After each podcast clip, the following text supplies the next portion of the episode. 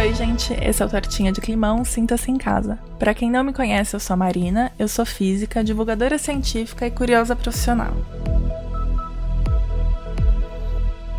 E hoje a gente vai discutir um pouquinho do papel dos vulcões no clima global e uma ideia doida. Bom, 1991 foi um ano muito especial. O principal evento desse ano foi o meu nascimento. Mas outro evento muito importante desse ano foi a explosão do Monte Pinatubo.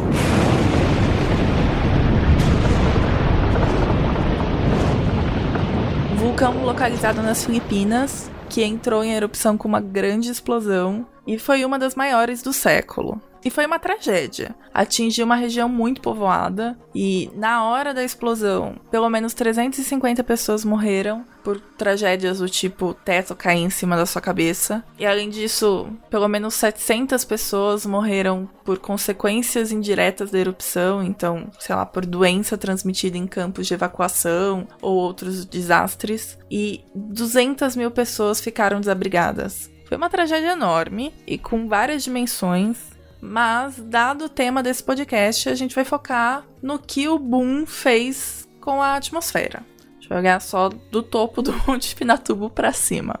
A explosão do vulcão é considerada uma grande explosão, uma explosão de grande porte, e colocou uma quantidade absurda de coisinhas na atmosfera: cinza, fuligem, aerossóis, gases de efeito estufa, dióxido de enxofre e outras coisas. É de se esperar que se eu tacar um monte de coisa na atmosfera, eu vou ter consequência. Afinal, eu tô aqui já há cinco episódios falando para vocês que a gente mesmo tacou um monte de gás de efeito estufa na atmosfera e agora a gente tá colhendo os frutos amarguíssimos por sinal disso. Então vamos já tirar do caminho uma coisa bem importante e que é uma dúvida recorrente. Vulcões jogam muito CO2 ou metano ou outros gases de efeito estufa na atmosfera? E a gente pode ver um aumento no aquecimento global por causa dos gases emitidos pelos vulcões? A resposta disso é que provavelmente não. Provavelmente a gente não vai ver nenhum aquecimento global por causa dos gases emitidos por vulcões. Isso porque eles emitem muito gases de efeito estufa, sim, mas se a gente põe em escala, as coisas ficam um pouquinho diferente. Quer ver? A quantidade emitida numa explosão zona do tipo do Pinatubo emite bastante coisa, mas ainda assim, esse bastante coisa é equivalente à emissão humana por 9 horas seguidas. Isso mesmo, um pouquinho mais com expediente de trabalho. 9 horas do mundo é o que emite um vulcãozão desses. Muito, é bastante, mas é pouco quando a gente compara com o que a gente emite. Então a gente já resolve isso. A gente pode focar em outros efeitos. Eu vou deixar claro que eu escolhi o Pinatubo aqui como exemplo, por ser uma das maiores erupções do século XX, o que não é pouca coisa, e porque é um exemplo ótimo para falar de efeitos radioativos e dinâmicos que podem acontecer depois de uma erupção, de uma explosão dessas. Quero falar especialmente de dois efeitos percebidos depois de junho de 91, depois da erupção do vulcão, que foram os invernos mais quentes no hemisfério norte e o resfriamento global. A principal emissão de um vulcão, para os efeitos que a gente está de olho, para os efeitos atmosféricos é o dióxido de enxofre. Uma moléculazinha formada por dois átomos de oxigênio e um átomo de enxofre. E parece bem inocente, mas quando ela chega na atmosfera, ela chega na estratosfera, algumas coisas podem acontecer e essas coisas têm consequências. A pluma vulcânica, que é essa coisa que o vulcão expulsa do interior dele, ela pode atingir alturas muito grandes. O Pinatubo teve uma explosão muito forte e jogou partículas e gases até 30 quilômetros de altura. E eu sei que a gente ainda não teve uma conversa sobre as camadas da atmosfera. Mas eu acho que tá todo mundo de acordo aqui que 30 quilômetros é realmente muito alto, né? Para dar uma noção, a camada mais baixa, mais próxima da superfície, chamada troposfera, que é onde as nuvens se formam, elas não passam ali dos 12 quilômetros de altura. Então imagina o topo da nuvem mais alta que você vê quando olha para o céu, mas não isso, o dobro disso. Então, é aí, é até lá que chegaram as, as partículas jogadas pelo Pinatubo. Essa camada acima da troposfera, então a gente tem a superfície, com a troposfera logo acima, e acima da troposfera a gente tem a estratosfera. O SO2, que é o dióxido de enxofre, ele chega nessa camada mais alta, nessa estratosfera, e algumas coisas podem acontecer. A primeira delas é que ele pode se meter com ozônio. Sim, ali na estratosfera onde tem a camada de ozônio, porque a gente vai ter um monte do que a gente chama de ozônio estratosférico. Então é comum que depois de grandes explosões vulcânicas, a gente veja uma depressão do ozônio, a gente veja uma, uma diminuição da quantidade de ozônio estratosférico. Sim, a gente está falando de aumentar o buraco na camada de ozônio. Além disso, além de reagir com ozônio e diminuir a quantidade dele, a gente pode ter o SO2, né, o dióxido de enxofre, reagindo com a radiação ultravioleta que vem do Sol e a molécula quebrando. Essa, quando essa molécula se quebra, ela libera energia e essa energia esquenta a camada da atmosfera onde ela tá. Né? Ela tá liberando energia, esse calor ele não é perdido. Então a gente tá falando, a gente passa a ter uma uma estratosfera mais quente. E mais uma coisa ainda acontece envolvendo o dióxido de enxofre, que ele pode se ligar a outros átomos de oxigênio e formar sulfatos ou reagir com H2O e formar mini gotinhas de ácido sulfúrico. Esses sulfatos e essas gotinhas, elas ficam suspensas na atmosfera em formato de partículas minúsculas, sólidas ou líquidas, que chamamos de aerossóis. Aerossol é outro tema que merece um tortinha só para ele, principalmente porque é um tema que eu estudo.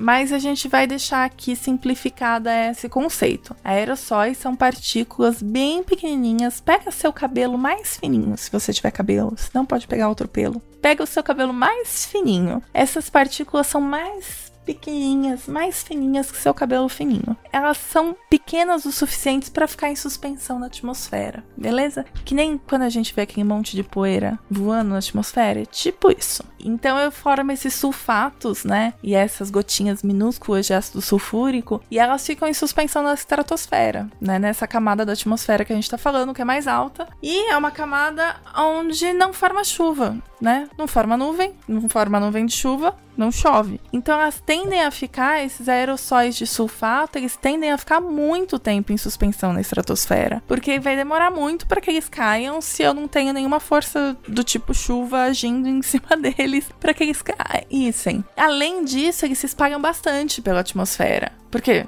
não tem limites laterais em volta do vulcão, né? Então, eu tenho, eu jogo injeção de um monte de dióxido de enxofre na estratosfera e eles vão se espalhando. A primeira coisa que aconteceu logo depois da explosão do Pinatubo é que esses aerossóis eles foram se espalhando ao longo da linha do Equador, né? Então formaram uma espécie de cinturãozinho de uma camada de aerossóis e depois elas foram se espalhando para outras latitudes, indo em direção aos polos, então subindo e descendo, né? Essa camadinha de aerossóis, ela tem uma propriedade ótica muito interessante, que é a de refletir muito da luz do sol que chega nela. Então, lembra que sempre que que raios solares chegam na atmosfera ou passam por qualquer meio e interagem, acontece a mesma coisa. E esse tipo de interação que acontece com esses aerossóis de sulfato costumam ser interações de espalhamento. Isso significa que é como se eu estivesse mudando a direção da, do feixe de luz eu sou um aerossolzinho de sulfato, chega um feixe de luz em mim e eu mudo a direção dele jogo ele para outro lado. É mais ou menos isso que acontece. Então, muito vai de volta para o espaço. A gente está falando de cerca de até 4% da radiação, que antes chegaria na superfície ou na troposfera, né, que é a camada mais baixa ali da atmosfera, eles não chegam, eles voltam para o espaço. Eles encontram aerossol e voltam para o espaço. E se está chegando menos radiação solar na superfície, a tendência é que a gente diminua as temperaturas, porque o planeta vai esquentar menos, né? Vai ter menos, menos radiação chegando. Lembrem do episódio de efeito estufa. Então, no ano seguinte à erupção, deu para perceber uma queda média na temperatura de até meio grau, o que não é pouca coisa.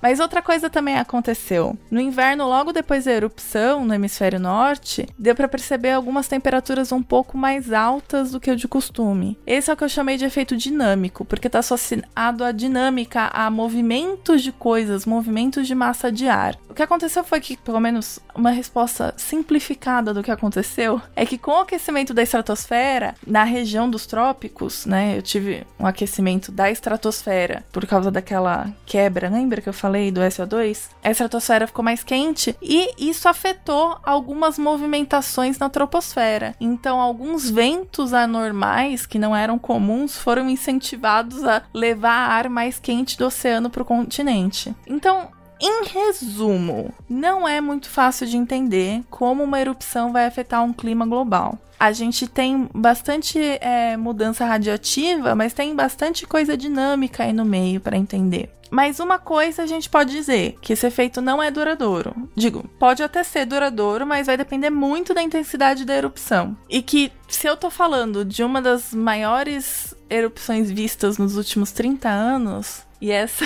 erupção é, teve um efeito bastante perceptível por dois, três anos. A gente não pode esperar que um vulcão resolva nossos problemas, não é mesmo? É, aliás, essa ideia da relação vulcão-clima é a inspiração para uma proposta digamos assim, ousada para resolver a crise climática, que é a geoengenharia solar. A ideia é exatamente essa: jogar aerossol na estratosfera, cria uma camada refletora e essa camada refletora diminui a incidência de radiação solar na superfície. Mas a verdade é que essa solução, e que merece um tortinho de climão só para ela, é uma não solução. Ela pode até parecer esperta, mas a gente não sabe muito bem como a gente estaria afetando dinâmicas importantes. Então a gente podia estar tá causando secas em lugares estratégicos só porque a gente tentou essa saída para a crise climática que é uma saída metida espertona. E eu já sei o que você tá pensando. Essa explosão em Tonga, então, não vai salvar a gente do aquecimento global, Marina, é isso? E a resposta é: você tá certo. A explosão em Tonga não vai salvar a gente do aquecimento global. Ficar esperando uma solução mágica, um vulcão mágico, não vai resolver nossa vida. Ainda que ele tivesse emitido uma pluma similar à do Pinatubo, a gente ainda veria, teria um par de anos aí com algum resfriamento e só. Mas, na verdade, as estimativas da, da emissão do vulcão de Tonga né, estão é, por volta de 50 mil toneladas de dióxido de enxofre, contra 17 milhões de toneladas que foi do Pinatubo. Então, é, é um vulcão com uma emissão um tanto menor. E a gente falou de como os vulcões afetam o clima, mas como os, o clima afeta os vulcões? Ok, ok é mais um como as mudanças climáticas causadas pelo aquecimento global antrópico afetam os efeitos das erupções vulcânicas sobre o clima mas é bem interessante. Sabe todo esse efeito resfriador aí que eu tava discutindo até agora? Então, considerando o clima global que a gente tem hoje em mudança e um planeta uns 3, 4 graus mais quente, a gente veria esse efeito de resfriamento muito acentuado no caso de grandes explosões, de grandes erupções, mas no caso de erupções mais das mais comuns, que são as mais fracas ou de média intensidade, esse efeito resfriador seria reduzido consideravelmente. Isso porque com o aquecimento global, esse limite da camada mais baixa da atmosfera, que eu falei, aqueles 12 quilômetros que eu falei de altura da troposfera, ele acaba aumentando. Então, ao invés de eu ter o topo da nuvem mais alta em 12 quilômetros, eu posso ter em 15, 16 quilômetros. E se eu aumento esse topo dessa camada mais baixa aqui, eu empurro a estratosfera para cima. Se eu empurro a estratosfera para cima, eu preciso que minha erupção seja